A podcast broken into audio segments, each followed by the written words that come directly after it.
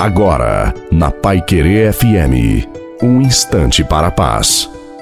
Boa noite a você, boa noite também à sua família. Coloque a água para ser abençoada no final e que seja uma noite muito abençoada para todos nós. Tenha essa grande certeza: temos um Deus que nos vê, escuta a nossa oração e só quer o nosso bem. Deus abre as portas da frente para nós, para nossa felicidade, e ninguém poderá fechá-las, a não ser que você queira. Mas aí você diz: minha vida é só sofrimento. Jesus não negou isso a ninguém. Pelo contrário, ele foi o primeiro a carregar a cruz. Por isso, vamos também carregar a nossa. Ninguém tem uma vida 100% alegre. Por isso, temos de vivê-la dia a dia. É você que faz a sua vida ser mais bonita, o seu dia ser mais bonito. Não se acomode diante das situações.